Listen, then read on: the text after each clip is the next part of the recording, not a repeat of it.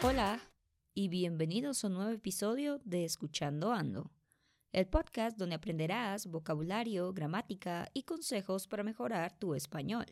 Mi nombre es Jazz y seré anfitriona de este podcast. Así que sin más, comencemos.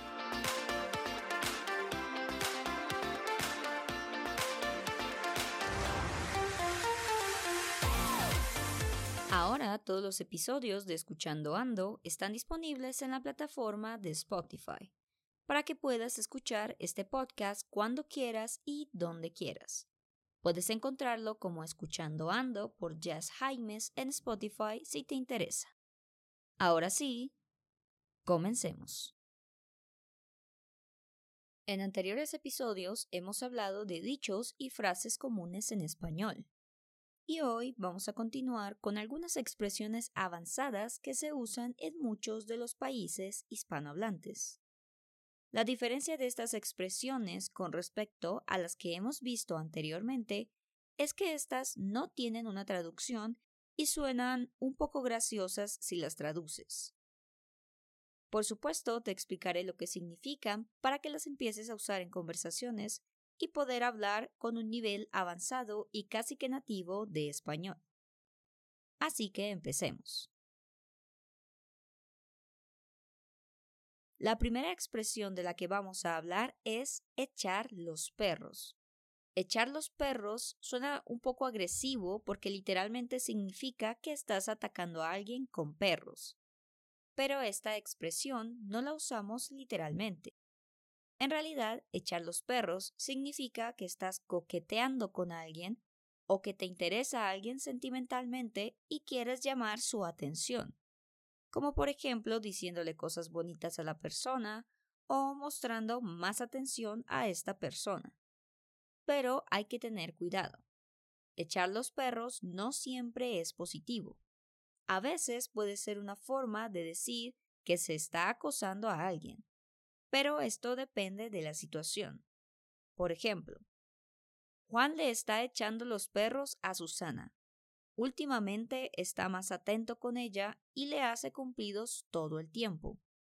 Ese es un ejemplo de echar los perros positivo.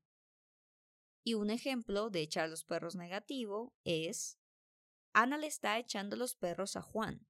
No lo deja solo y siempre está molestándolo incluso cuando está trabajando. La siguiente expresión es tirar la casa por la ventana. Suena un poco raro porque es imposible tirar literalmente una casa por una ventana. Pero esto en realidad significa que tienes mucho dinero y que no te importa gastar mucho. O que debido a una celebración o un evento importante vas a gastar mucho dinero para celebrar. Por ejemplo, mi hermano y su novia se van a casar y su boda será en un lugar muy lujoso y caro. Ellos dijeron que van a tirar la casa por la ventana.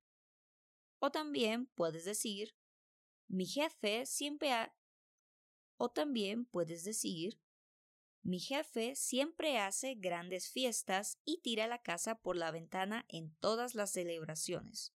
No importa si es una fiesta de cumpleaños o una fiesta de fin de semana común. Otra frase que es muy común usar es, aunque la mona se vista de seda, mona se queda. Si se lee literalmente, estamos hablando de un mono, o bueno, una mona, que tiene ropa de seda. Pero lo que en realidad quiere decir esta frase es que no importa cómo te ves o lo que tienes, porque las apariencias pueden engañar. También puedes decir esta frase para expresar que una persona es muy presumida o arrogante, pero en realidad no tiene mucho que presumir.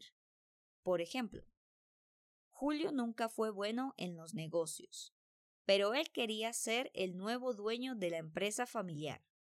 Y como se esperaba, después de convertirse en el dueño de la empresa, Julio quebró la empresa en unos pocos años. Aunque la mona se vista de seda, mona se queda. La siguiente expresión se puede usar de diferentes maneras hablando gramaticalmente, y es la media naranja. La media naranja se refiere a esa persona que esperamos encontrar en nuestra vida que será nuestra pareja para siempre. Se dice media naranja porque ninguna naranja es igual y por supuesto la media naranja de otra media naranja solo es una no existen más. Esto se refiere a que todos en el mundo tenemos una media naranja, esa persona especial con quien pasaremos el resto de nuestras vidas. Y puedes decir frases como María es mi media naranja o todavía estoy buscando mi media naranja o también creo que nunca encontraré a mi media naranja. La última expresión de la que vamos a hablar es meter la pata. La pata se le llama a la pierna o pie de los animales, o también a los soportes de las sillas o mesas. Pero cuando hablamos de algo torpe que hacemos las personas, decimos meter la pata. Esta expresión la usamos cuando te equivocas o haces algo mal.